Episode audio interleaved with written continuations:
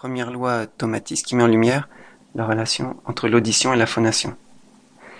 Euh, la deuxième loi, c'est que si l'on donne à l'oreille lésée la possibilité d'entendre correctement, et on améliore instantanément et inconsciemment l'émission vocale. Voilà. Et euh, la troisième loi Tomatis, qui, qui est l'ouverture à, la thérapie, c'est qu'il est possible de transformer, de rééduquer la voix par une stimulation auditive entretenue pendant un temps suffisant. Donc en fait, c'est la loi de, rémanence, donc qui est euh, qui est permise par l'appareil à effet Tomatis. Donc euh, on pourrait expliquer tout ça. Donc euh, pour les auditeurs qui veulent en savoir plus, euh, je les renvoie à l'enregistrement euh, dans la même collection et chez le même éditeur sur la méthode Tomatis expliquée par le professeur lui-même. Mais je reviens sur les lois fondamentales que vous venez d'énoncer, notamment la voix ne contient que ce que l'oreille perçoit. Alors, imaginons, je suis chanteur, mais je peux être aussi enseignant, formateur, enfin, ou toute profession nécessitant une prise de parole en public. Euh, tout d'un coup, je me rends compte que j'ai des problèmes avec ma voix. Si je vous ai bien compris, il faut que je soigne l'oreille. Oui, alors il peut y avoir d'autres aspects. Hein. Les problèmes de voix peuvent être liés à des problèmes de larynx, d'autres problèmes euh, mécaniques ou physiologiques. Mais euh, une fois qu'on a éliminé toutes ces possibilités, c'est sûr que l'oreille va être en prendre en compte. Donc, euh, imaginons que j'ai des problèmes de voix en dehors de tout, enfin de tout problème pathologique patent. Mhm. je me dis, bah tiens, je vais, je vais aller voir Patrick Delarocque dans son centre. Donc, je viens pour une première séance. Qu'est-ce que qu'est-ce que vous allez me proposer En quoi consiste la démarche? D'accord. Alors, dans un premier temps, on établira un bilan donc une prise de connaissance avec l'ouverture d'un dossier d'anamnèse, donc euh, des éléments de, de santé, le passé ORL, s'il y a un passé d'autres de choses comme ça, euh, le sommeil, l'appétit. Euh, on, établira aussi comment c'est mis en place la motivation si c'est pour un musicien.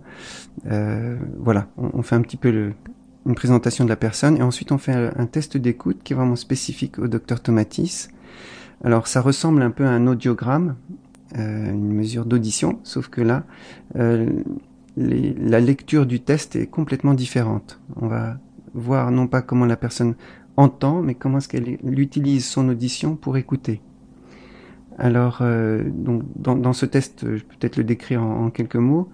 Il y, a, différentes mesures. D'abord, la mesure de ce qu'on appelle la conduction aérienne, c'est-à-dire la réponse de l'oreille moyenne. Donc là, on va mettre un casque, et puis on va balayer des fréquences de 8000 Hz jusqu'à 125 Hz, donc des aigus vers les graves pour chaque oreille, et on va noter à quel seuil de perception est perçue chaque fréquence. Donc ensuite, on va, ça va nous donner deux courbes.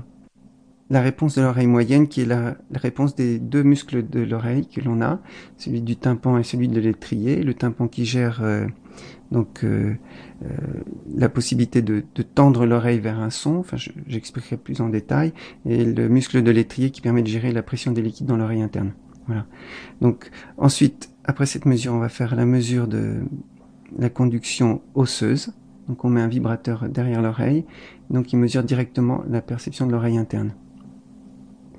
La mesure de la courbe osseuse, donc de l'oreille interne, nous donne essentiellement le potentiel de la personne.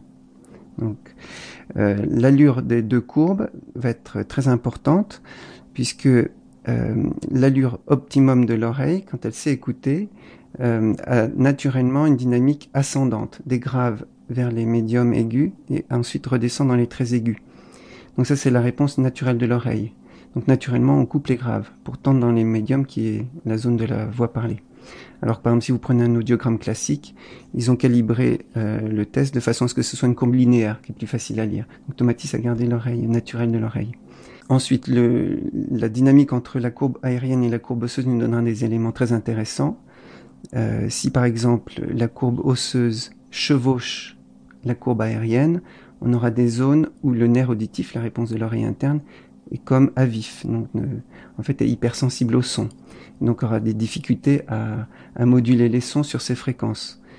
Ensuite, on va voir euh, l'analyse de toutes les distorsions de ces courbes. Et en fonction de la localisation des distorsions, on va avoir des interprétations différentes. Euh, le professeur a divisé le test